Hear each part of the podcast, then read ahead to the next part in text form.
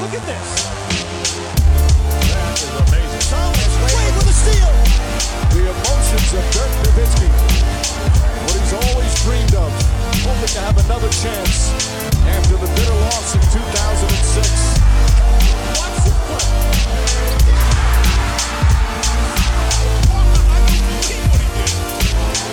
That is amazing. Hallo und willkommen zu Gutnext, dem deutschen Basketball-Podcast im Internet. Mein Name ist André Vogt und ich begrüße euch zu einer neuen Folge unseres kleinen, aber feinen basketball Heute mit der Rapid Reaction am Dienstag und die wird präsentiert wie alles hier im frei empfangbaren Kanal auf Gutnext von manscaped.com. Ihr seht es da hinten im Hintergrund, ne, so schreibt man das, also manscaped.com. Da müsst ihr hin, wenn ihr tolle Produkte erstehen wollt rund um männliche Körperpflege. Sicherlich kann das auch die eine oder andere Frau benutzen. Steht da jedem frei. Ähm, ne, Haare an Stellen, wo man sie nicht haben will, das betrifft uns, glaube ich, irgendwie alle. Von daher, check mal vorbei. Es gibt verschiedenste. Es gibt den Lawnmower 4.0. Das ist so das ne, Share-Gerät, würde ich es mal nennen. Ich benutze das überall, von oben nach unten. Wie gesagt, das ist die Reihenfolge, nicht von unten nach oben. Es gibt auch den Lawnmower 3.0, ist technisch nicht auf dem neuesten Stand. Ne, 4.0 ist ja schon ein bisschen weiter, was auch die 4 und die 3 bedeuten, logisch. Gibt auch den neuesten, den Weed Wacker 2.0. Der ist hier für Nase, Ohren etc. Ähm, wo jetzt auch nicht weiß, was etc. wieder soll. Ihr werdet, ihr werdet einen Use Case dafür haben. Es gibt The Plow, das ist dann wirklich sowas zum Rasieren. Da bin ich ehrlich, dafür ist meine Hang zu zittrig. Das geht nicht. Es gibt auch dann eine Nagelscheren. Es gibt den Crop Shaver. Das ist dann so, wenn man irgendwo denkt, naja, aber auch selbst so ein kleiner Haaransatz geht nicht klar, dann macht man das damit. Für jeden ist was mit dabei. Von daher, manscape.com, der Code ist NEXT20 NEX6T20. Das heißt 20% auf alles. 30 Tage Geld zurück Garantie. Habe ich was vergessen? Nee. Free Shipping. Doch. Von daher geht ran. Aber ihr wisst Bescheid. Ihr seid schon länger dabei. Und wenn nicht, schön, dass ihr dabei seid. Bevor es heute losgeht, äh, möchte ich einen kurzen Ausflug äh, machen. Und zwar ähm, hier zu einem absoluten Ehrenmann. Und ähm, Vielleicht weiß jetzt jemand von euch, wer, was, wer kommt oder was kommt, äh, wenn ihr mir auf instagram.com slash folgt. Kleiner Plug noch an der Stelle. Ein Trikot von Fenerbahce, ich hoffe, ich spreche das richtig aus, äh, was, wieso, gehört dem Kollegen hier. Ist mit Akpina, das ist auch seine Unterschrift, also hoffe ich. Richtig lesen kann ich es nicht, aber ich denke, man kann schon Akpina ausmachen. Äh, warum habe ich ein Trikot von ihm bekommen? Warum unterschrieben? Ich habe das Ganze ersteigert, weil Easy, Easy hat ähm, vor ja, wie lange ist das her? Guten Monat oder so, eine Aktion gemacht äh, für die Erdbebenopfer äh, in der Türkei und in Syrien. Hat halt ähm, auf Instagram dazu aufgerufen, hey, ich mache Versteigerung, versteigere Trikots. Er hatte Maximilian Kleber, auch ein absoluter Ehrenmann, äh, angeschrieben und gesagt, hey, kannst du nicht irgendwie organisieren, ne, Trikots unterschrieben für, ne, für mich, dann versteigere ich die für die Erdbebenopfer und ich denke, über Maxi lief das dann auch. Maxi ist dann gemacht. Es gab ein Doncic-Trikot, es gab einen Bertans-Trikot, durch ein Kleber-Trikot, auch ein Green-Trikot. Und da dachte ich mir, als ich gesehen habe, geile Auktion, hier, 250 Euro Josh Green, hat nicht gereicht. Äh, und dann habe ich irgendwann gesehen, dass äh, Ismet gepostet hatte, huh, hier, äh, ne, Höchststand für die ganzen Mavs-Trikots. Auf einmal auch irgendwie, ja, und drei oder viermal Akpina-Trikots. Dann habe ich ihn geschrieben, hä? Akpina-Trikots gibt es auch? Und er so, ja, Leute haben gefragt. 250 Euro für Akpina. Ich glaube, es waren 250, ich weiß gar nicht. Ähm, oder 200, eins von beiden. Ist mit wird's wissen.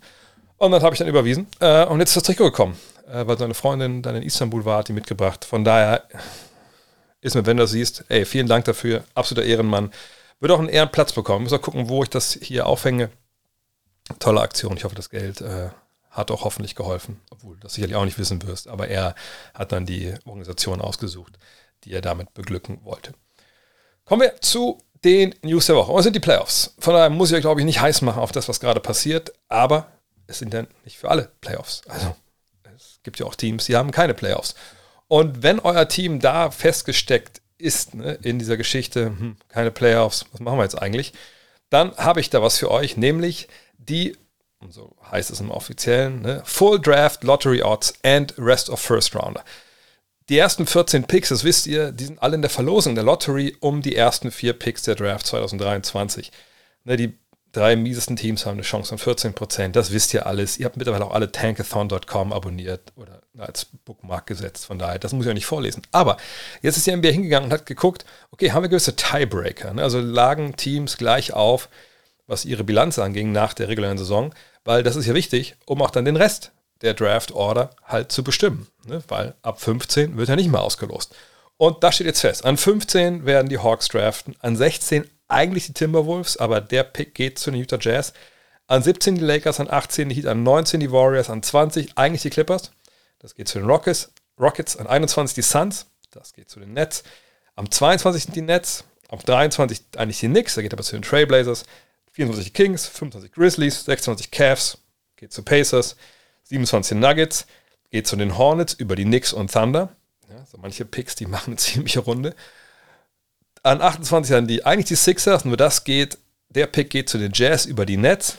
An 29 würde es Boston sein, das geht aber nach Indiana, oder der Pick nach Indiana. Und auch an Nummer 30 geht der Pick nicht zu den Bucks, sondern er geht zu den Clippers über die Rockets. Adjust your draft big boards accordingly. Draymond gegen Sabonis. Ja, das ist wahrscheinlich die Geschichte, wo viele dachten, das muss doch Nummer 1 sein in den News der Woche wäre es sicherlich auch gewesen, wenn es nur danach gegangen wäre, hey, was war eigentlich vergangene Nacht so los äh, im Internet, was war los in der NBA? Für alle, die vielleicht äh, Nachtschicht hatten, nicht gucken konnten und jetzt gerade aufstehen. Es gab bei Spiel 2 der Kings und Warriors eine Szene, ähm, ja, wo es zu folgendem kam, also kleines Gerangel unterm Korb, äh, Domantas Sabonis fällt quasi hin und es ist so ein bisschen unübersichtliche ganze Situation und hat auf einmal beide Arme um, äh, glaube ich, das rechte Bein. Das rechte Bein von, von Draymond Green. Der will loslaufen, merkt, ey, ich werde hier eigentlich festgehalten. Und ich glaube, man kann das nicht groß anders sagen. Der tritt dann ne, von oben ähm, auf die Brust von äh, Domantas Sabonis und auch nicht unbedingt äh, so, wie wenn man aus Versehen irgendwie sich äh, stolpert und irgendwo rein reinsteppt, sag ich mal. Also es war kein Schritt, es war schon ein Tritt. Ähm, ja, und dann die Refs haben sich angeschaut. Es gab, glaube ich, einen äh, T für Sabonis und äh, Draymond wurde dann äh, in der Konsequenz rausgeschmissen mit einem Flagrant 2. Und das war natürlich das große Thema. Ne, ah, Im Netz, ja, da bei Twitter, da haben Leute sich die Köpfe heiß ge getweetet. Äh, Draymond wurde natürlich dann nach dem Spiel auch gefragt. Das Spiel wurde ja auch verloren von Golden State, das, denke, das wisst ihr. Ähm, und er hat dann gesagt, na gut, äh, mir wurde schon im ersten Spiel einmal das Bein festgehalten, da hat keiner was gesagt. Jetzt wurde ich wieder festgehalten. Ich bin nicht so super beweglich. Ich wollte einfach weglaufen, konnte ich nicht. Und dann bin ich halt quasi unfallmäßig, ne, habe ich dann auf seine Brust getreten und äh, ich bin rausgeflogen. Mir wurde so erklärt, dass eben dieser dieses Treten, dieses Draufschreiten, das war mit zu viel Kraft verbunden und deswegen äh, habe ich mein Flagrant 2 gekriegt und hat das in einer Art und Weise da erklärt auf der Pressekonferenz, wo man sagen muss, ja, er war sicherlich nicht der Meinung, dass das das richtige Strafmaß war. Fragt sich, war das denn das richtige Strafmaß? Deswegen äh, gibt es ja auch zum Beispiel solche äh, Podcasts wie den hier, dass sowas mal eingeordnet wird. Und ich habe mich schwer getan, ehrlich gesagt. Ich musste mir das ein paar Mal angucken, auch weil ich die Szene ein bisschen unübersichtlich fand. Bin dann aber zu folgender äh, Sichtweise gekommen. Ähm, also erstmal das Strafmaß finde ich vollkommen okay. Ne? Flagrant 2, kommen wir gleich zu warum. War das richtige T für Sabonis? Wahrscheinlich auch. Aber so wie ich das gesehen habe. Und es, es wird nochmal Thema sein. Äh, das ist immer ein bisschen schwierig, sowas ähm, total äh, äh losgelöst zu sehen und auch isoliert zu sehen. Ich glaube, bei vielen, äh, auch die gerade selber Basketball früher mal gespielt haben, und vielleicht so ähnliche Szenen mal erlebt haben, ist es irgendwie mit im Kopf drin. So, ne, dass man das Eigenerlebte darauf projiziert. Das sage ich direkt vorneweg. Ähm, ich denke, dass es wie folgt war. Sabonis ne, kippt nach hinten um, sieht so ein bisschen, also als er in Richtung Boden fällt, okay, über ihm ist es unübersichtlich, da sind verschiedene Beine, verschiedene Spieler, ne, und wie ich das sehe, ne, nimmt er die Arme so vors Gesicht irgendwie und klemmt damit, also er nimmt die Arme so hoch ne, und dann steht aber da das Bein von, ähm, von Draymond und er hat dann quasi ne, den rechten Arm hier, den linken Arm da und das Bein ist dazwischen. Hält dann sicherlich auch das Bein irgendwie fest, aber eben weil er am Boden liegt und ich glaube, jeder von euch kann nachvollziehen, wenn man am Boden liegt und um einen rum sind verschiedene relativ große Menschen auch, dass man da vielleicht erstmal so ein bisschen guckt, ey, Hauptsache mir tritt hier keiner ins Gesicht. Nicht mit Absicht, sondern einfach, weil sowas passieren kann im Getümmel dann. Also sagen wir mal, also wie ich das sehe, er hält ja auch dann das bisschen fest, einfach um sich zu schützen. Und Draymond will dann eben weglaufen, merkt, dass natürlich das festgehalten wird und merkt dann auch, okay, äh, das geht ja nicht weiter. So. Und bis dahin, finde ich, ist da auch nichts Falsches. Wenn jetzt äh, Draymond einfach nur dann nach vorne gefallen wäre und er wäre dann mit diesem, mit dem Fuß auf ähm, Sabonis gelandet, hätte ich auch gesagt, das ist auch kein Flagrant, das ist dann einfach ein bedauerlicher Unfall, der eben mal passieren kann in einem Sport, wo viele, in dem Fall lange Männer, ähm, auf kurzem Weg oder auf kleinstem Raum ne, miteinander zu tun bekommen, da kann was passieren. Nur, da bin ich vollkommen bei den Referees. Die, die Kraft und die Wucht, mit der ähm, Draymond da nach unten fährt mit dem rechten Bein, ich will nicht sagen, das war hundertprozentig Absicht, aber ich finde, also Absicht, ich meine, ich, man kann es unterstellen, sicherlich keine Frage, aber ich bin dann jemand, der immer ne, doch denkt, in dubio pro reo gilt auch im Sport. Ähm, Ob es Absicht oder war, kann wirklich auch nur Draymond wissen. Aber es ist eben einfach die Kraft, die da generiert wird von ihm, das ist schon mehr als nur, oh Gott, ich falle nach vorne, ich bin unbeweglich, ich weiß, was ich machen soll. Ähm, sondern ich, er, zu mir sagt, ey, ich will hier weg, lass mich los. Er zieht das Bein an und dann geht es nach unten. Und das ist ein Flagrant 2, gar keine Frage. Ähm, die Frage ist jetzt, ja, zieht das eine Sperre nach sich? Ich glaube, bis eben war noch nichts zu sehen im Netz. Bei Draymond wissen wir natürlich alle, die NBA-Basketball seit ein paar Jahren verfolgen, es gibt da gewisse Vorgeschichten. Erinnert euch an die Serie damals, die sie auch verliehen mit den Warriors gegen Cleveland, als er in einer Postseason auf einmal anfängt, Leuten in die Eier zu treten, einfach beim Rebound etc. Ähm, ne, damals gab es auch eine, eine, eine, Suspendierung. Ich kann mir gut vorstellen, dass es das, dass die auch jetzt gibt. Und das wäre natürlich eine ziemliche Hypothek für eine Mannschaft, die jetzt 0-2 hinten liegt, die ihr erstes Heimspiel dann äh, zu Hause hat. Und wenn man dann 0-3 hinten liegen sollte, dann wird es sicherlich nicht leicht, vier Spiele in Folge zu gewinnen. Ähm, von daher bin ich sehr interessiert daran, was da jetzt die, ähm, das Urteil der Liga halt ist. Ähm, gleichzeitig könnte ich mir vorstellen, dass man sagt, na gut, er wird festgehalten, äh, das ist zwar mehr als nur ein Unfall, aber es ist auch jetzt nicht äh, hier American History X mäßig. Ne? Also sagen wir mal, jetzt hat er das Spiel zu Ende spielen dürfen, das reicht eigentlich als Strafe. Bin ich gespannt, was da passiert. Ähm, bin auch schon, was mit Sabonis ist. Da gab es auch jetzt noch Röntgenbilder oder so, war auch noch, noch nichts. Oder untersuchen wir es noch nicht ganz klar, was da jetzt passiert ist. Warten wir es mal ab.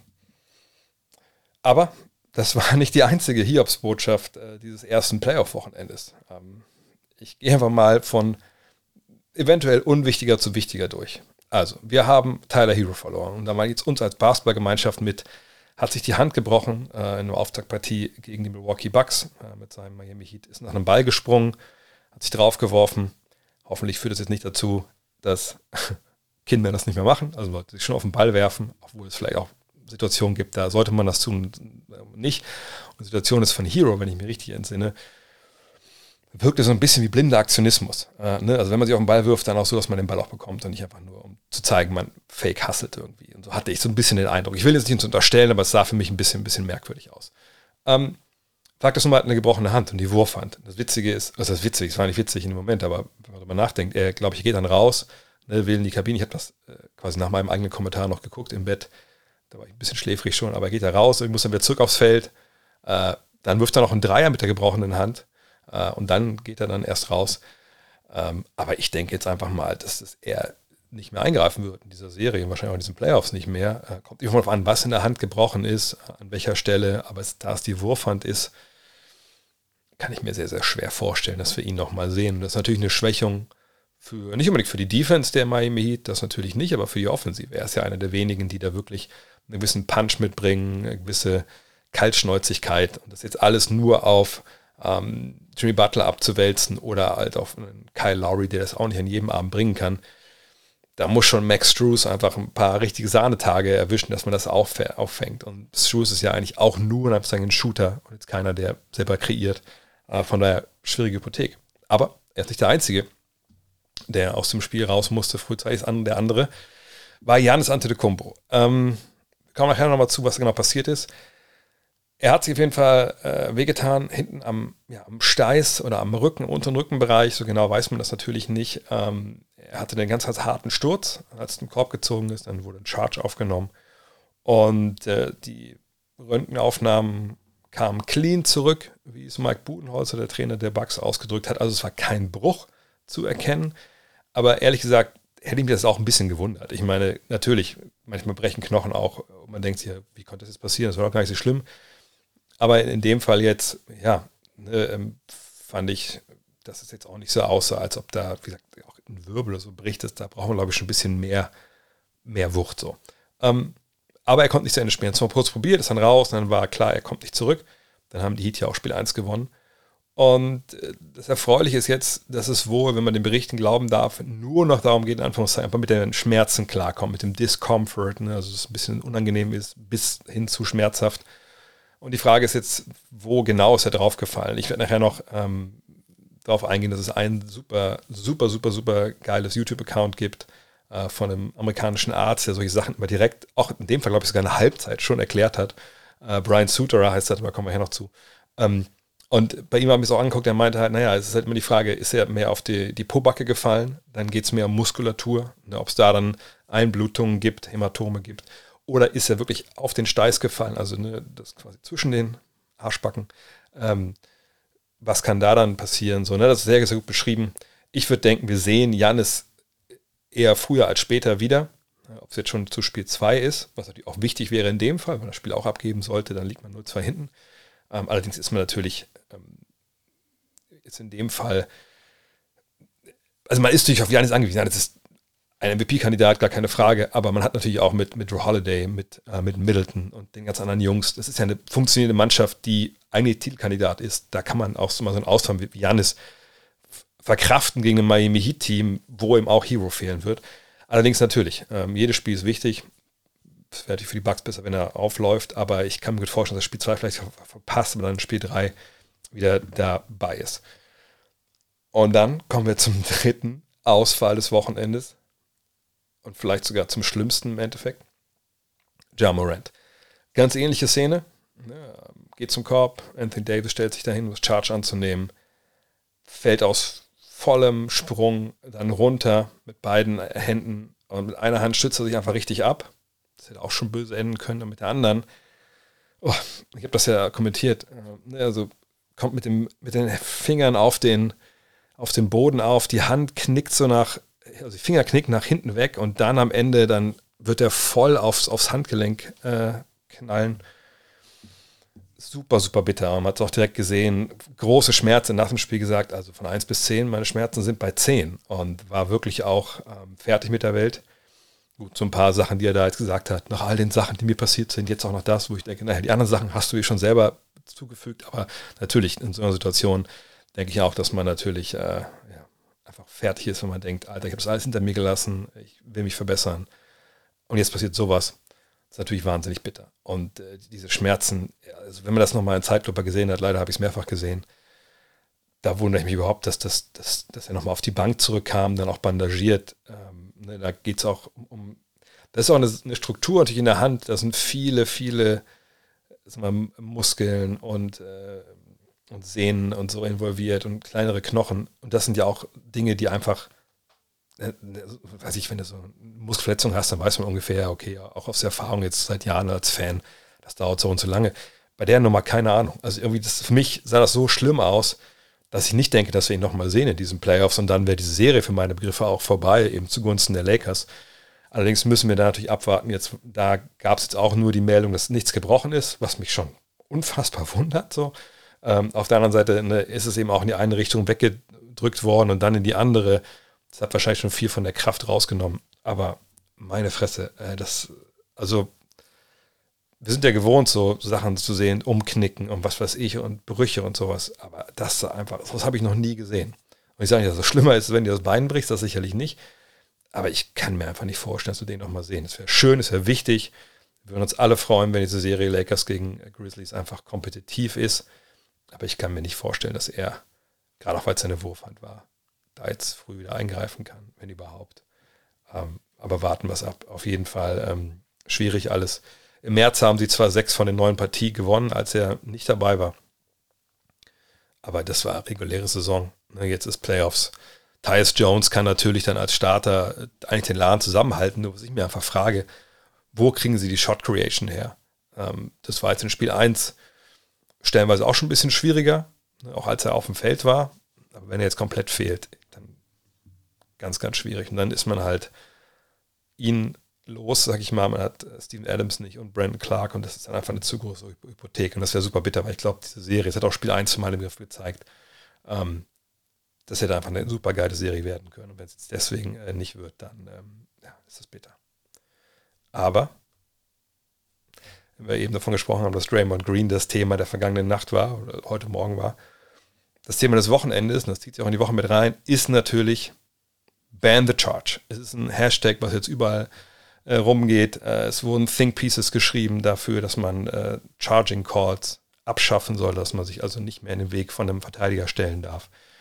Aufgrund natürlich der beiden ähm, prominentesten Verletzungen am Wochenende, das, den Sturz von Jamoran und den Sturz von äh, Janis Antetokounmpo. Und äh, das war interessant, fand ich, zu sehen, was da in den letzten ein, zwei Tagen äh, so produziert wurde. Vor allem natürlich in den USA, aber natürlich auch hierzulande, Twitter etc. Und ich möchte einmal kurz zurückgreifen auf eine Sache, die witzigerweise in Miami passiert ist. Miami saß mit Julius Schubert, der war ja mit auf unserem, unserem NBA-Trip dort und wir haben uns unterhalten über, über Charge. Ich weiß gar nicht, wie wir darauf kamen, ehrlich gesagt mehr. So lange ist es nicht her, aber ich bin alt. Ähm, und ich war dann perplex, als Julius meinte, ja, Charge, das ist unfassbar, das müssen sie verbieten, das darf, das muss raus aus dem Spiel. Und ich dachte so, bitte was? Wie, wie kommst du denn darauf? Er meinte, ja, das will keiner sehen, das ist gefährlich für die Angreifer. Ne? Die Leute sind hier, um Offense zu sehen. Und da haben wir dann auch sehr gesund, nicht wie das oft auf Twitter passiert, mit anderen Leuten äh, diskutiert. Und ich war klar auf dem Standpunkt, Alter, das kann man nicht abschaffen, ne? Weil es ist ein klares defensives Mittel, gerade heutzutage, ne, wo Verteidigung ja, also wirklich nicht mehr das machen darf, was noch vor, vor, vor 15 Jahren durfte.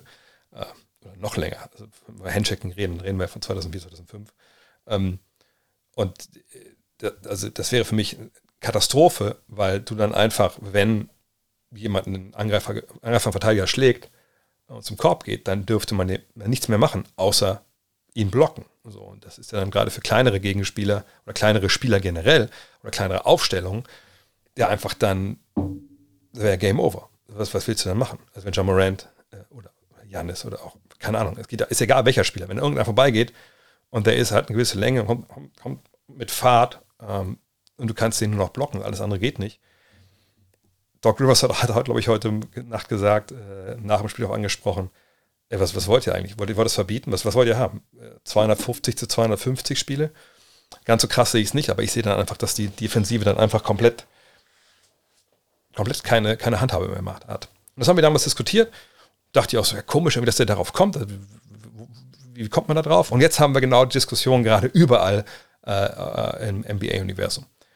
Ähm, ich möchte aber ein paar Sachen mal dazu sagen, um einfach auch mal vielleicht ein bisschen die Schärfe aus der Diskussion zu nehmen und ein paar Sachen darzustellen, glaube ich, die dann viele immer nicht so ganz direkt parat haben. Also zum einen, ich habe das, glaube ich, bei John Hollinger heute Morgen gelesen, äh, auf, äh, bei The Athletic dieses Jahr die meisten Charges gezogen haben die Miami Heat. Und jetzt fragt euch vielleicht selber 82 Spiele, wie viele Charges denkt ihr, haben die gezogen? Also wirklich nur Fouls, wo Offensivfoul war und dann haben sie diesen Call bekommen.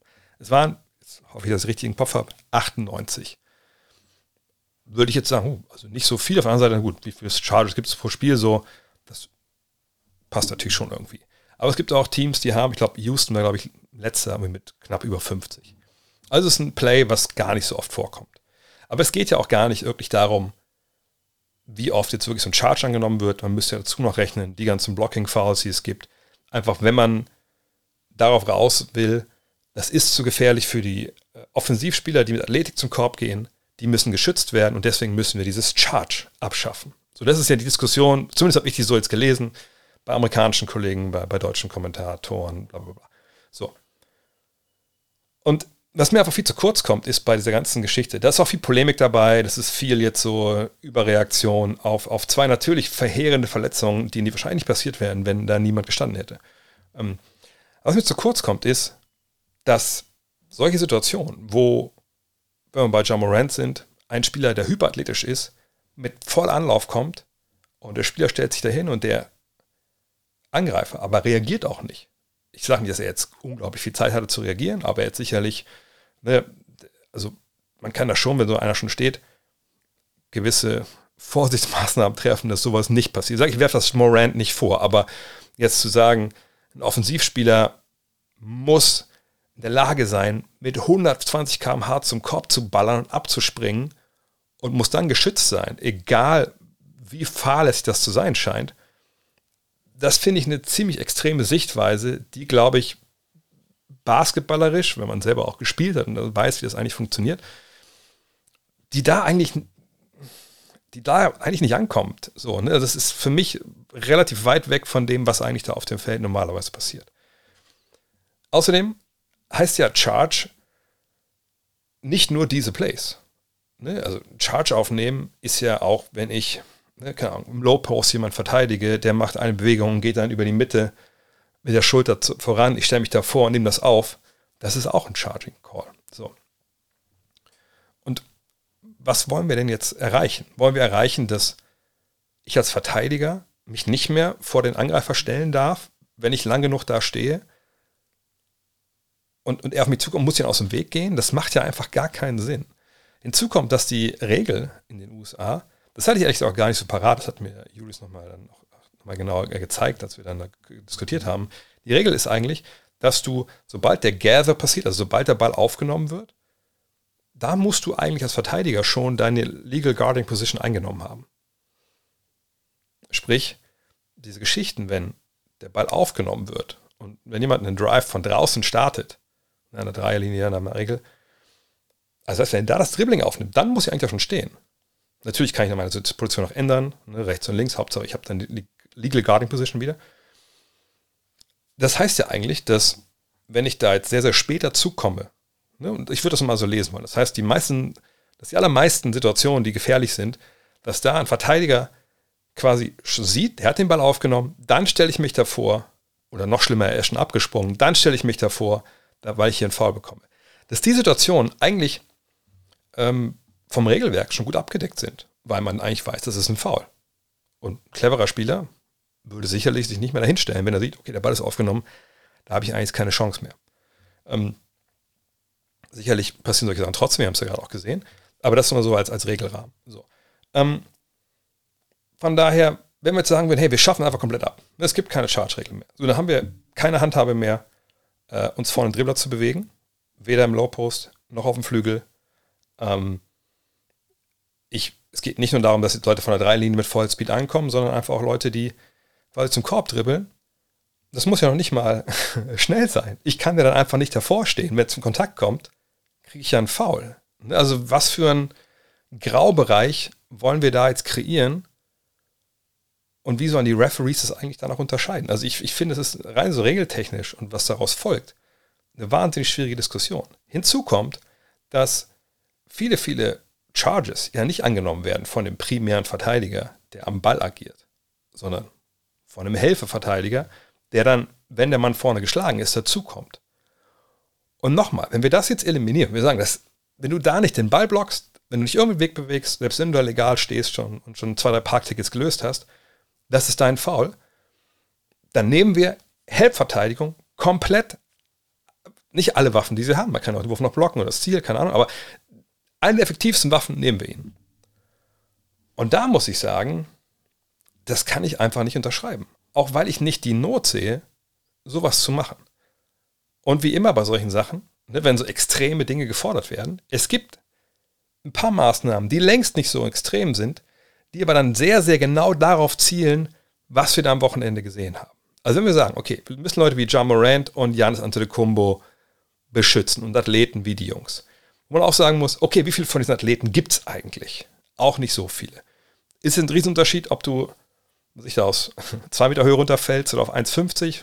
Wahrscheinlich auch nicht unbedingt, ne? aber ne, so das jetzt sagen, zu sagen, ja, jede Woche spielte einer, der so hyperathletisch ist und die müssen wir alle beschützen, schwierig. So. Aber es sagt, es gibt andere Maßnahmen. Die erste Maßnahme ist quasi schon im Regelwerk drin, man müsste es nur noch ein bisschen verschärfen. Und wenn ihr Basketball gespielt habt, äh, im Fieberbereich, dann wisst ihr, wenn ich zu spät komme und jemand ist schon abgehoben also jemand geht zum Korb, ist hoch. Und ich meine, ich habe schon viel gesehen im Basketball, ob jetzt jemand in der Luft nochmal die Richtung wechselt Habe ich nicht gesehen. Ich glaube, Dr. J hat das mal äh, Daryl Dawkins gesagt, dass der Luft, äh, also Air Breaks hat, dass er dann Luft anhalten konnte und dann ist er rübergeflogen. Halte ich für ein Gerücht, aber wer weiß, da war ich noch nicht geboren. Ähm, obwohl, ja, 73, doch, da war ich schon geboren. Ich habe es aber nicht gesehen. War damals schlecht mit NBA im Fernsehen in Deutschland. Aber jedenfalls, ne, in der Fieber ist es so, wenn jemand abspringt, und das kriegt eigentlich jeder Basketballer, wenn er irgendwie organisiert Basketball gespielt hat, relativ früh eingebläut, auch von seinen Coaches, ey, wenn er abgesprungen ist, stelle ich da nicht mehr hin. Unterlaufen ist der Fachbegriff, unterlauf den Werfer, den Springer nicht. Weil es einfach unfassbar asozial ist. Es ist unfassbar asozial und das macht auch keiner, der, der irgendwie halbwegs Kontrolle über sich hat auf dem Basketballfeld. Und wenn es einmal passiert, weil man natürlich, keine Ahnung, einfach doch irgendwie irgendwas falsch eingeschätzt hat oder was ich, man hat einen Rücken zum Korb, äh, zum, zum Play ge gestanden und dann dreht man sich um und auf einmal macht man den Schritt rein. Mir ist auch ein, zwei Mal in meiner Karriere passiert. Ey, das, das war nicht mehr irgendwelche Charges, die ich einnehmen wollte. Mega besorgt gewesen, sofort hingegangen. Oh mein Gott, sorry. Ist mit die größte Todsünde, die man so haben kann äh, in Sachen Basketball außerhalb von wirklich knallharter Gewaltanwendung. So. Sprich, in Fieber da gab es dann früher, ne, mittlerweile heißt es ja anders, aber früher gab es absichtliches Foul sofort äh, oder sogar un, oder ein disqualifizierendes Foul, also bist rausgeflogen dafür, weil es eben so gefährlich ist. Und jetzt kann man sagen, gut, in der Fieber gibt es ja auch keine tollen Athleten. Ja gut, okay, von, von, mir aus macht, macht die Diskussion auf. Fakt ist, wir haben das in der Fieber eigentlich nicht. Ich kann mich in den letzten Jahren nicht erinnern, dass es da großartige Kontroversen gab oder krasse Verletzungen wegen solchen Geschichten. Und vor allem keine Epidemie, die irgendwie nach sich ziehen sollte, dass man da komplett das Regelwerk ändert und vor allem den Basketball, die Defensive an sich ändert. Von daher, wenn das übernehmen würde und sagen würde, hey Leute, ihr könnt das gerne machen, ihr könnt euch ja gerne von mir aus bei einem Werfer, der irgendwie abgesprungen ist, da vorstellen, aber dann kriegt ihr sofort einen Flagrant 2 und seid draußen. Das wäre jetzt so die härteste, man kann sagen Flagrant 1, aber sagen wir mal, um mal das wirklich sofort abzustellen, Flagrant 2. Punkt. Kann ich mir vorstellen, dass dann das relativ wenig oft passiert. Wird es immer noch mal Leute geben, die es ab und zu mal machen? Ja, okay. Aber es gibt ja auch Leute, die treten anderen Leuten auf die Brust. So. Also für alle Eventualitäten kann man jetzt auch nicht immer vorbereitet sein. Das ist die eine Nummer. Die andere Nummer wäre, hey, wir können ja auch einfach den No-Charge-Circle erweitern. Da müssen wir aber auch dazu sagen, ähm, dass das natürlich helfen kann. Auf der anderen Seite jemand wie John Moran, der springt so weit aus dem Hub manchmal, Vielleicht äh, bringt das dann auch relativ wenig. Man kann, der ist dann einfach auch nicht so wirklich richtig gut geschützt. Aber das wäre eine, eine Möglichkeit, die man da äh, angehen könnte. Und das sind so die beiden Sachen, wo ich sage, ja, da kann ich mir am meisten vorstellen, das würde Sinn machen. Alle anderen Dinge, glaube ich nicht. Wenn ich überlege, zum Beispiel No Charge, der No Charge Circle, ich weiß nicht, ob das überhaupt so generell bekannt ist. Meine Regelfrage an euch. So, ein Spieler von außerhalb geht zum Korb, ne, ich, sagen wir mal John Morant. John Morant von außen geht zum Korb. Anthony Davis steht zwar da schon, aber steht halt im No-Charge-Circle. Und es kommt zum Kontakt. Wem wird das Foul? Natürlich. AD. AD, weil er im No-Charge-Circle steht. Du darfst noch nicht mal hinten die, die Füße hochnehmen, sag ich mal. Du musst da wirklich draußen stehen. So. Was passiert denn aber, wenn John Morant den Ball äh, in der Zone bekommt? Sagen wir mal innerhalb, sich 20 Meter unterhalb der Freiwurflinie und er geht dann mit Speed zum Korb. Und Anthony Davis steht unterm Korb. Ist er ein Charge oder nicht? Ich kann es euch sagen. Es ist ein Charge. Weil alles, was außerhalb der Zone ist, gilt in der NBA. Ich hoffe, ich habe die Regel jetzt nicht falsch im Kopf, aber nee, das ist doch so. Also alles, was außerhalb der Zone ist, da gilt No Charge als No Charge. Sobald es in der Zone ist, ist dieser Halbkreis einfach nichtig. Und das ist natürlich auch, der Grund dahinter ist natürlich, dass man, wenn man den Ball da unten fängt, und deine Bewegung startet, eben nicht mit Anlauf kommt und dann einfach die Folgen nicht so gravierend sind. So, dass da ist auch schon eingebaut ins Regelwerk, dass es Unterschiede gibt zwischen draußen und drin. So. Ähm, von daher, wie gesagt, wenn du jetzt sagst, No Charge Circle, wir ziehen es nach oben, weil ich einen halben Meter oder so, ne, plus eine höheren Sanktion, dann hast du die Nummer für meine Begriffe schon gelöst. So, und dann muss niemand jetzt in blinden Aktionismus kommen und den Defense kastrieren. Zumal es gibt schon eine Regel, die relativ gravierend einschreitet, wenn jemand einen Spieler, der in der Luft ist, nicht landen lässt. Ihr könnt euch denken, was ich meine. Klar. Die Regel, dass du, wenn ein Dreierschütze hochgeht oder generell ein Sprungwerfer hochgeht, er landen muss. Auch genannt der als die Sasa Pachulia-Regel. So. Und das hat man eingeführt. Ich sage nicht, man sieht das gar nicht mehr, man sieht es immer noch. Hallo Anthony Davis an der Stelle. Aber ist, auch das ist weniger geworden. Und da hat man auch ein klares Bewusstsein geschaffen für. Und eigentlich sollte man das vielleicht auch noch ein bisschen, ein bisschen härter bestrafen. Äh, dann kommt es ja auch nicht mehr so oft vor. Ähm, von daher, wie gesagt, ban the charge. Auch so, das, auch so nach Motto, das ist kein Basketball-Play. Das habe ich ein paar Mal gedacht, so, Leute, also das ist kein Basketball-Play? Wir haben stellenweise in einer zweiten Liga, Regionalliga, haben wir stellenweise eine halbe Stunde mit verbracht, Charges aufzunehmen im Training. Da gibt es Drills für. So, und also, da muss man wirklich die Kirche mal im Dorf lassen und einfach mal schauen, was die Folgen wären davon und wo wir eigentlich hinwollen. Von daher, verbreitert den oder verlängert nach vorne zur Freiwurflinie den No-Charge Circle. Flagrant 2 dafür, wenn du wirklich klar zu spät bist und der, also vielleicht auch gerne nochmal überreagieren und da ein bisschen mehr von pfeifen. Ähm, und dann sind wir, haben wir diese Problematik nicht. Und auf der anderen Seite muss man ganz klar sagen, John Morant, bei aller Liebe, Alter, wenn er da unten steht, sei ein bisschen vorsichtiger oder, oder leg dir einen, einen, einen Eurostep zu. Oder so. Ich sage nicht, dass es bei ihm die Schuld liegt. Auf gar keinen Fall. Aber wenn man ohne Rücksicht auf Verluste irgendwo reinnagelt, dann darf man sich auch nicht wundern, wenn man dann ne, von oben runterfällt, weil, wie ist mal der schöne Spruch? Anthony Davis kann sich auch nicht in Luft auflösen. Aber ich denke, dass das bestimmt die allermeisten so sehen werden. Obwohl, wer weiß. Schreibt es gerne in die Kommentare, wenn ihr es über YouTube seht, oder, oder haut mir gerne in die äh, Posts auf den diversen sozialen Medien. Äh, sagt ihr ban the charge, sagt ihr eine intelligentere Lösung. Gut, jetzt frame ich das Ganze schon, aber wie gesagt, ihr wisst, was ich meine. Aber kommen wir zum Thema der Woche. Thema der Woche wäre eigentlich Thema für einen ganzen riesen Podcast. Leider, ich wollte eigentlich auch zwei Rapid Reactions aufnehmen. Gestern eine kleinere, heute eine größere. Ja, das ist dann immer nicht so ganz möglich, wenn die Frau eine Beckenendlage entbinden muss. Die Väter unter euch werden wissen, was das ist. Da ging es gestern nicht. Ähm, von daher heute alles in allem. Und ähm, vielleicht ein bisschen kürzer, als ich es normalerweise machen würde. Aber ich wollte euch, ich bin euch noch meine All-NBA-Teams schuldig. First, Second und Third Team, jeweils fünf Spieler, zwei Guards jeweils, zwei Forwards, ein Center. Und äh, ich hatte erst überlegt, hey, wie mache ich es? Mache ich so, wie es nächstes Jahr dann sein muss, mit 65 Spielen, ähm, ne, die jeder absolviert haben muss. Da gibt es auch Verfeinerungen mittlerweile. Da habe ich alles retweetet. Ähm, könnt ihr gerne mal reinschauen. Oder mache ich es so, wie ich es immer gesagt habe, ah, komm, 60 Spiele Minimum, das normalerweise immer so meine, meine Zahl gewesen, wo ich drauf geguckt habe. Darunter habe ich dann Leute halt nicht reingenommen. Und ähm, habe ich dann her überlegt, hin und her überlegt, und habe ich mir gesagt, nee, ich mache das so, wie ich das schon mal gemacht habe. 60 Spiele ist so ein bisschen, und es gibt nur ganz, ganz wenige Ausnahmen. Heute, diesmal habe ich mich auf gar keine Ausnahme eingelassen. Ähm, und so, wie ich das jetzt dann gemacht habe, mit 60 Spielen Minimum absolviert, fallen folgende Spieler raus. Und das illustriert, und das hat mich echt noch ein bisschen geschockt, aber es illustriert nochmal echt krass, was wir dieses Jahr für ein Problem hatten nicht nur mit Load Management, sondern auch mit Verletzungen von Stars nochmal. Denn die folgenden Spieler haben alle keine 60 Spiele absolviert. Und das sind eigentlich, was sind 1, 2, 3, 4, 5, 6, 7, 8, 9. Also fast zwei All-NBA-Teams. Kein Anthony Davis ist dabei. Kein Damian Lillard ist dabei. Kein Paul George. Kein Devin Booker. Kein James Harden. Kein Kawhi Leonard. Kein Kevin Durant. Kein Steph Curry und kein LeBron James. Das ist rough. Das ist wirklich das ist ein absolutes All-Time-Team, vielleicht das All-Decade-Team sogar.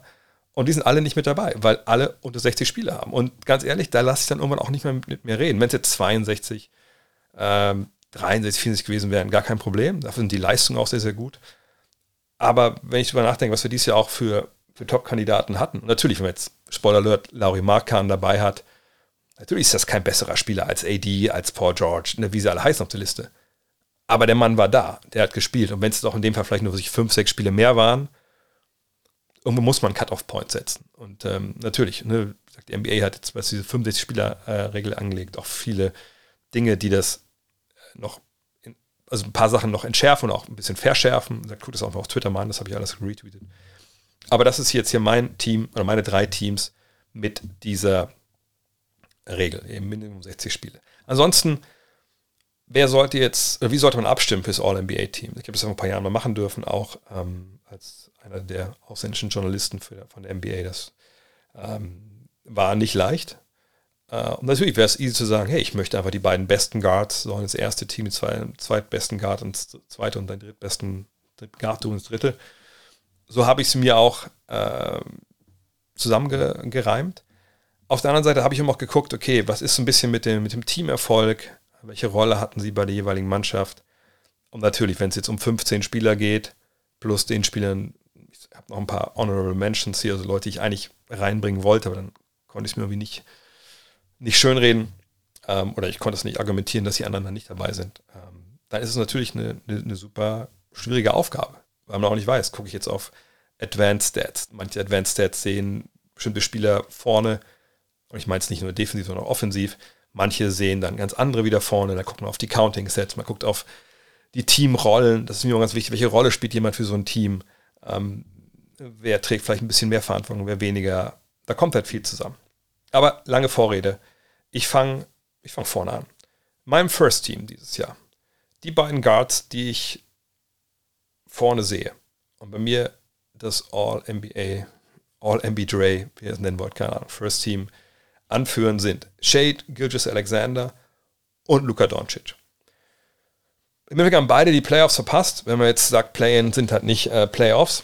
Ähm, und äh, das stimmt ja auch. Aber gleichzeitig sage ich, okay, beide haben unfassbare Leistungen dieses Jahr. Wir haben wieder gezeigt, richtig starke Leistungen, statistisch gesehen. Ähm, sind vorweggegangen, haben ihr Team getragen und jetzt auch nicht zu irgendeiner keine Ahnung, nicht irgendwie zu so einem Lottery-Desaster, äh, war jetzt kein äh, Sucking for Wemby oder so, das war einfach, ne, hat nicht geklappt, aber an den beiden lag es eigentlich nicht. SGA, glaube ich, ist sowieso über jeden Zweifel erhaben, was der da abgerissen hat, ohne wirkliche zweite Option, äh, der ihm das Scoring auch so ein bisschen leichter machen konnte. Absoluter Respekt. Tolle Entwicklung. Ne? Ähm, von daher, glaube ich, muss man da gar nicht viel äh, noch anführen. Doncic, glaube ich eigentlich auch nicht wenn wir überlegen, die ganzen Namen, die ich schon genannt habe, die nicht mehr dabei sind, äh, und dann guckt, er auf den Guard-Positionen eigentlich noch, und für mich ist er einfach auch ein Guard, er bringt den Ball die ganze Zeit, dass er jetzt aussieht wie ein Power Forward, der äh, seine Fitness, seine Fitness-Zugangskarte zum, zum, zu seiner Muckibude verloren hat, das, gut, das, das, spielt, er nicht, spielt er nicht rein, sondern er ist ein klarer Pointer, der den Ball bringt. Und äh, ja, einfach wieder eine wahnwitzige Saison, bis dann am Ende irgendwie Luft raus war. Von daher, Doncic auch klar. Allerdings sind die beiden, finde ich, was so das First Team angeht, die beiden Kandidaten, wo man am ehesten drüber streiten kann. Die anderen drei, also die beiden Forwards und der, der Center. Klar, beim Center kann man überlegen, ist es Embiid, ist es Jokic. Ich habe für Embiid als MVP votiert, von daher ist mir auch klar, dass Embiid dann auch ins First Team muss. Das ist traditionell in der NBA nicht jedem immer so klar. Aber in dem Fall ist es so, Embiid ist der Center.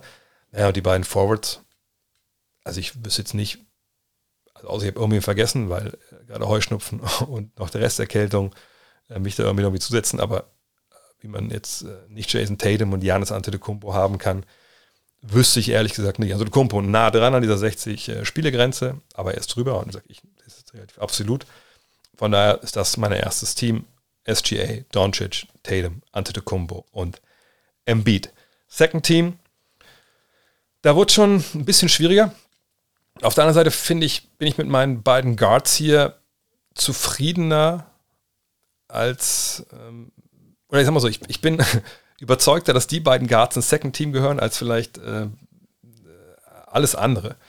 Darren Fox und, und, Donovan Mitchell, beide geile Songs gespielt, Teams in die Playoffs mitgehoben.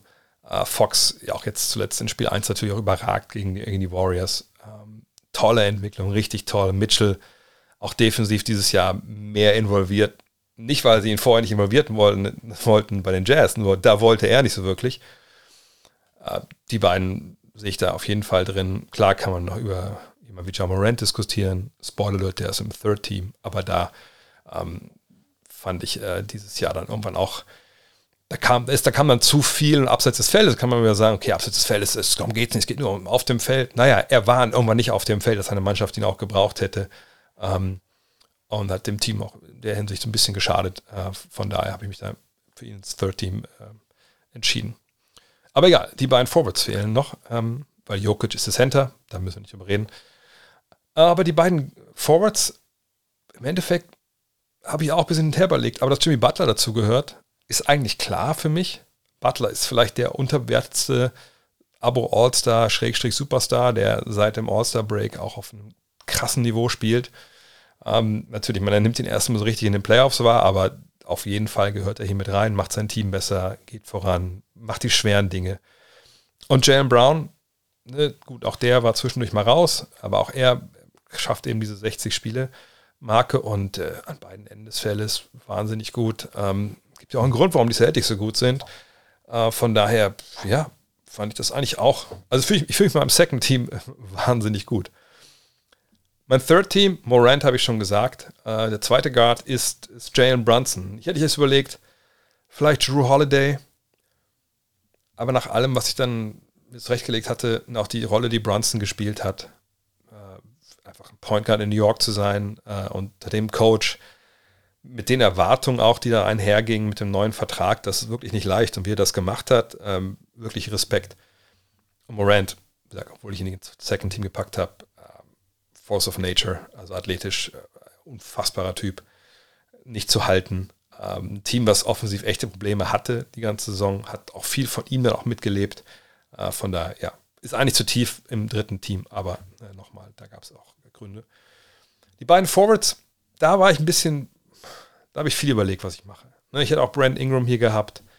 Ähm, bei den Guards muss man sagen, ich habe auch Trey Young noch auf die Liste gesetzt, weil die Statistiken gut waren, aber Dreierquote nicht geil nicht so richtig den Teamerfolg gehabt.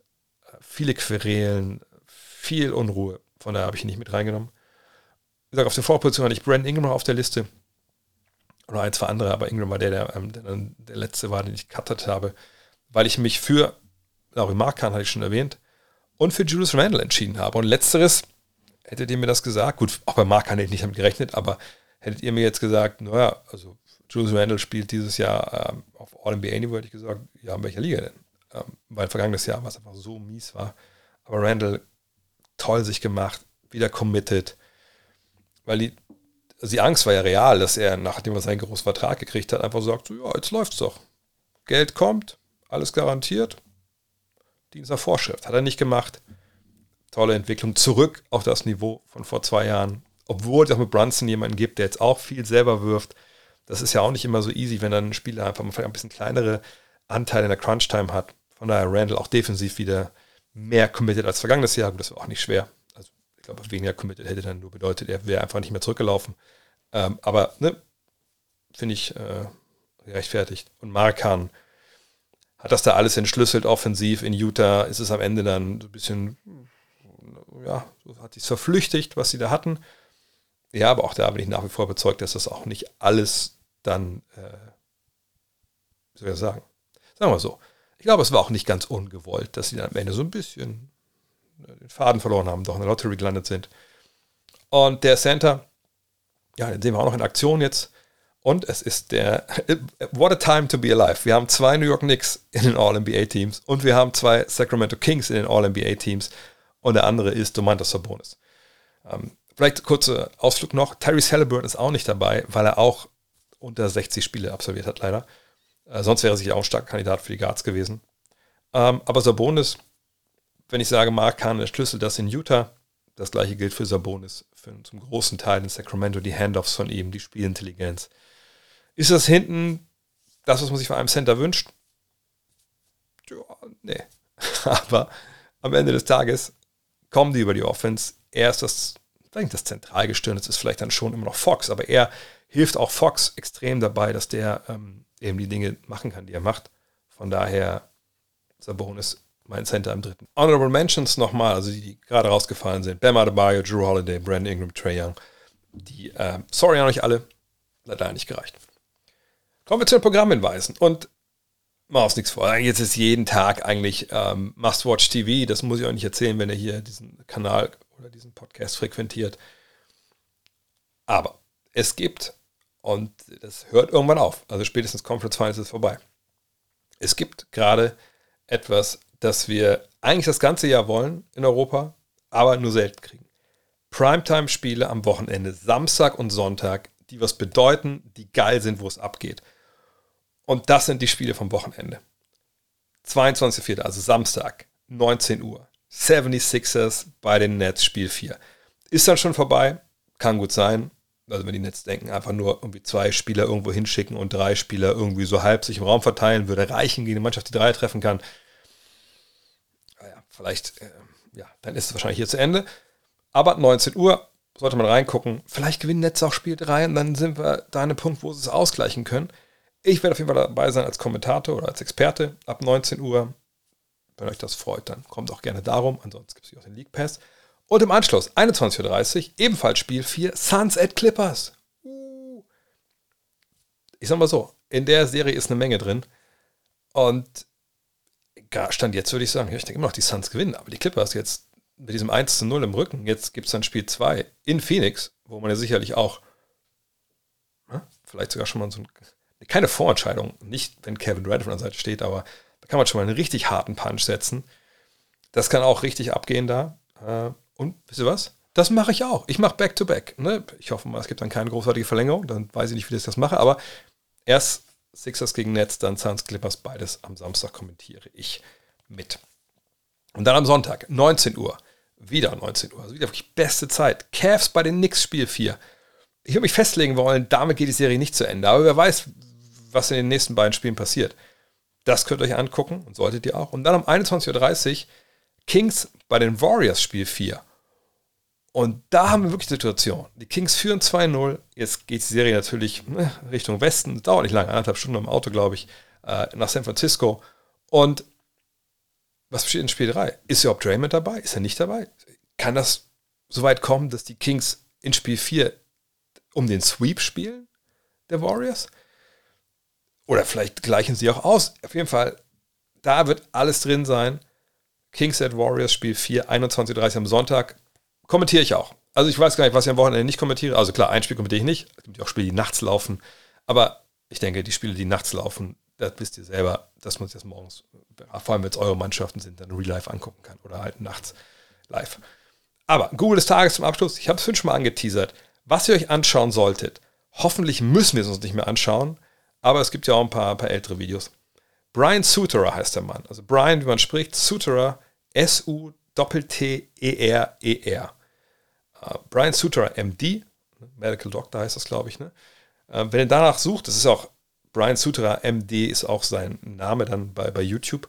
Das ist der Arzt, den ich vorhin meinte. Ne? Uh, Sportmediziner, macht wahnsinnig tolle Videos, detailliert, erklärt genau, was kaputt gegangen sein könnte, was man weiß, was man nicht weiß, wenn man eben solche Szenen dann sieht, wie von John Morant oder von Janis Antetokounmpo. Man lernt eine Menge. Selbst ich, der in der Sporttrauma-Klausur in der Sportschule 1,0 geschrieben hat, lerne da immer noch was dazu. Gut, das wird auch nicht so schwer. Die Klausur war eine der leichtesten, die, die man da macht in der Sportschule, aber 1,0 ist 1,0. Von daher, schaut rein, folgt dem Kollegen auch auf Twitter. Da haut er auch gerne mal, jetzt nicht irgendwelche Ferndiagnosen, wo man denkt, Alter, what? Sondern ne, wirklich tiefe Analysen. Supermann äh, kann ich nur empfehlen, gerade in, in Tagen wie diesem. Von daher, danke fürs Zuhören. Danke, äh, dass ihr dabei wart. Für alle nochmal der Hinweis: ähm, Dark Issue, also unsere fünfte Ausgabe des ähm, Gut Next Magazins, äh, gibt es immer noch ein paar. Holt euch das Teil. Ich bin jetzt gerade nicht so wirklich alles so am Bewerben äh, auf den sozialen Medien, was ich eigentlich machen sollte, aber äh, mache ich demnächst auch wieder ein bisschen mehr. Nur, wie gesagt, das Ding, äh, Leute feiern es nach wie vor. Jeden Tag kommen Mails rein, wo mega geflasht Leute sind. Oder wenn ihr es noch haben wollt und nicht bereuen wollt, ich denke mal so, vielleicht in zwei, drei Wochen ist auch alles weg. gutnextmac.de, schaut mal da rein. Und ansonsten, bis zum nächsten Mal. Hello. Look at this. The emotions of Dirk Nowitzki. What he's always dreamed of. Hoping to have another chance after the bitter loss in 2006. Watch